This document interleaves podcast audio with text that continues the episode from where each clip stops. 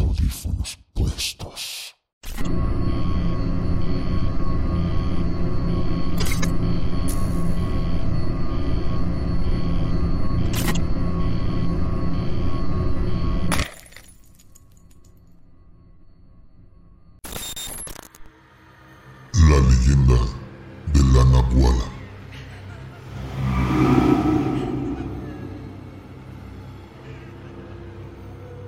En la ciudad de Puebla, México, existe una antigua casona a la que las personas que habitan a sus alrededores temen entrar. Y la razón es porque dicen que en su interior se aparece el espíritu maligno de una bruja. La casona fue construida en un lugar donde hace cientos de años fue el hogar de una bruja, a la que todos le llamaban la Nahuala. La Nahuala era una mujer malvada y poderosa. Tenía la capacidad de convertirse en cualquier tipo de animal, pero con la diferencia de que todos sus aspectos eran escalofriantes.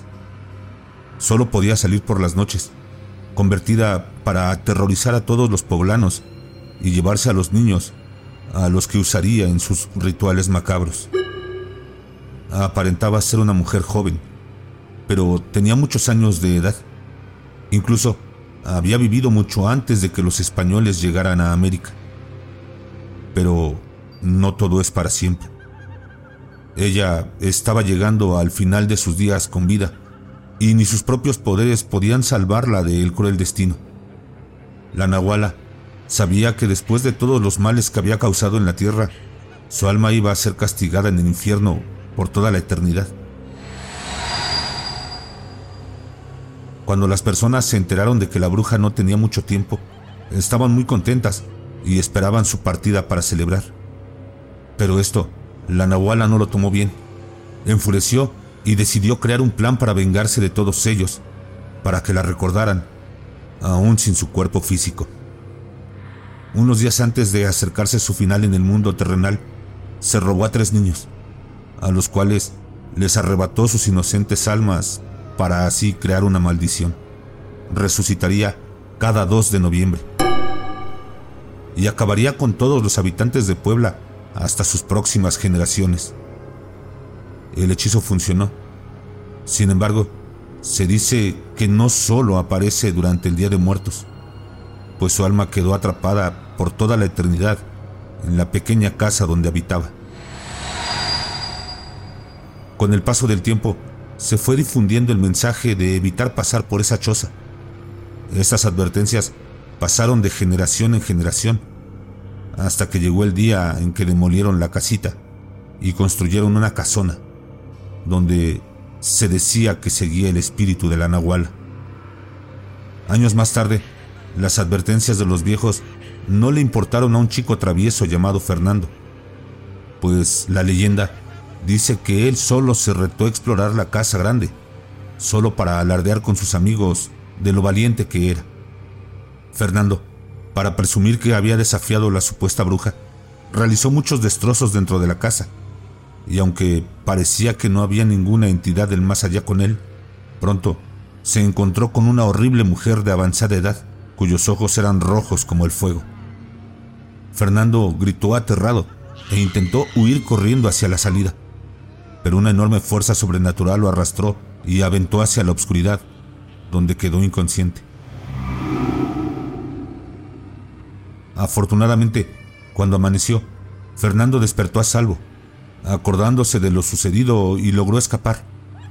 Al encontrarse con sus padres, quienes preocupados habían pasado toda la noche buscándolo, les contó lo sucedido y les dijo que había tenido un encuentro con la Nahuala. Al principio dudaron de la historia, pero al ver sus tobillos con las espeluznantes manos marcadas de la bruja, cuando lo había arrastrado por el suelo, quedaron totalmente impresionados. Los rumores dicen que la casa de Alfeñique es realmente la antigua casona de la Nahual. Actualmente es un museo de estilo barroco, donde conservan varias piezas artísticas y culturales de la ciudad de Puebla. ¿Y tú? ¿Te atreverías a pasar una noche en la casona de la Nahuala?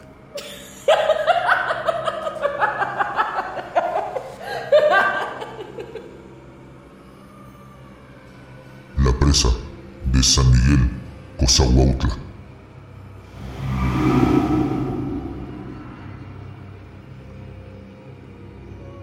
En el estado de Puebla, en el año de 1950, comenzaron la excavación para la construcción de una presa, la cual está maldita. La leyenda cuenta que los trabajadores que laborarían en dicha excavación eran en su mayoría foráneos, ya que muy pocas personas de San Miguel, Cozahuautla, habían aceptado el trabajo. Desde el comienzo de la construcción, las cosas no pintaron para nada bien, ya que el primer día de trabajo, varios de los foráneos del personal decidieron, a la hora de la comida, nadar en las aguas para refrescarse y descansar del tremendo calor que hacía. Pero, para su mala suerte, no salieron con vida. Misteriosamente, los encontraron a todos ahogados. Otro de los trágicos sucesos que se cuentan es que mientras excavaban para formar el cimiento de la presa, la tierra se derrumbó sin explicación, dejando a los trabajadores atrapados y enterrados. Pero lo más extraño fue que solo sobrevivieron los habitantes de San Miguel Cozahuautla. A ellos nunca les pasaba nada. A partir de aquí, comenzaron a surgir rumores de los habitantes. Decían que en sus tierras habitaba un demonio que cuidaba las montañas del pueblo. Solo erradicaba contra los foráneos y no con los mismos habitantes de la zona. Se decía que los trabajadores que se presentaban a trabajar, mientras iban en el camino que los dirigía hacia la presa, sufrían accidentes donde sus vidas eran arrebatadas. Y los que corrían con la suerte de sobrevivir, se les aparecía el mismo demonio furioso. Se dice que cuando se intentaba excavar o seguir con la construcción, el mismo demonio se aparecía con un aspecto atemorizante y que para dejarlo seguir, les pedía a los trabajadores que buscaran víctimas, que él encerraría vivas y las dejaría paradas por debajo de la tierra para que sostuvieran la presa. Fue entonces que los trabajadores mismos de San Miguel Cozahuautla llevaron gente de sus propias tierras, pero el demonio no los quería porque eran de su pueblo. Él solo quería personas foráneas. Así que los habitantes de ahí decidieron hacer un plan para llevarlos. Cuando se presentaban estos nuevos trabajadores, les ofrecían alcohol y después, cuando estaban en estado inconsciente, se los llevaban y los metían a la fosa para que el demonio se encargara de encerrarlos. Al día de hoy, se dice que en la presa de San Miguel Cozahuautla, cuando llueve muy fuerte y se quiere desbordar el agua, se pueden escuchar los gritos y lamentos de las personas que están atrapadas ahí. Estas están desesperadas porque el agua los arrastra. Los habitantes más cercanos de esta zona han presenciado demasiada actividad paranormal y aseguran que los mismos turistas salen aterrados al encontrarse con esta manifestación demoníaca. El Diablito de Cholula.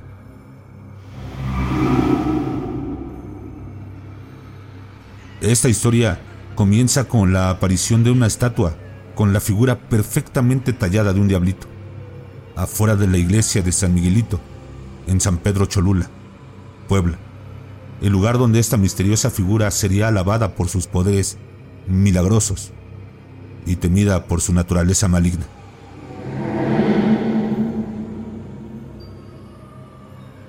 Se desconoce el origen de esta estatua. Sin embargo, hay algunas versiones de su espeluznante historia. La más conocida es que el diablito proviene de una estatua en el templo, donde encadenado era pisoteado por el arcángel San Miguel, en representación a la derrota del diablo contra el jefe de los ejércitos angelicales. En otra versión, se dice que lo encontraron en la carretera donde está ubicada la iglesia y creyeron que era una reliquia prehispánica.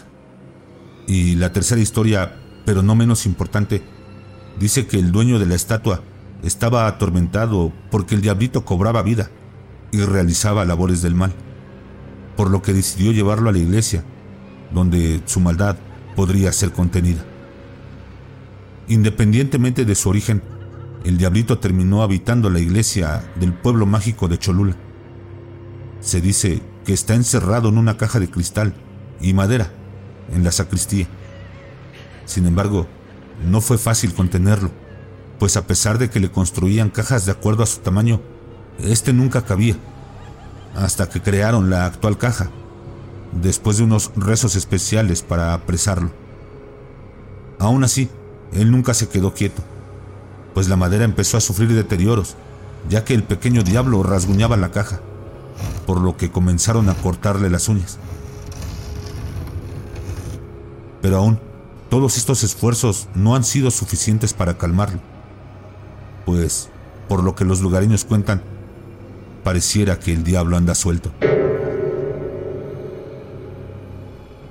La gente cuenta que cuando ocurre una desgracia en el barrio, el diablito aparece en otra posición dentro de la caja, señal de que se estuvo moviendo, por lo que se le ha atribuido ese destructor poder a la roja estatuilla, de quien se dice que cuando escapa provoca accidentes en la curva del diablo, una peligrosa curva cercana a la iglesia. Pero esta solo es una de sus múltiples perversidades. Y aunque se podría pensar que eso alejaría a las personas del templo, por el contrario, esta leyenda negra generó un cuantioso tráfico de feligreses. Pero, en vez de rezarle a San Miguel, el santo patrono de la iglesia, a quien se le han atribuido milagros, estos le rezaban a su enemigo, el diablito. Puede sonar un poco descabellado, pero cuando las personas se enteraron del inmenso poder del diablito, comenzaron a pedirle favores y éste se los cumplía. Siempre y cuando tuviera que ver con dinero, amores, tragedias y venganzas. Actualmente, el diablito se encuentra oculto. Quienes quieren visitarlo previamente tienen que encomendarse a San Miguel para que los proteja de este travieso demonio. Los visitantes Cuentan que cuando los guardias los llevan al sagrado, pero siniestro lugar donde la estatua mora, ellos se voltean porque no quieren verlo, porque aunque el diablito está encerrado, aún puede hacer de las suyas. Los guardias han sido testigos de que el diablo se sale con la suya, pues ellos cuentan que la malévola estatua puede poseer a sus invitados, ya que cuando salen no parecen ser los mismos. Y en muchas ocasiones, aquellas almas que alguna vez fueron inocentes hacen cosas dignas de un demonio. ¿Tú te atreverías a visitar a el diablito de Cholula?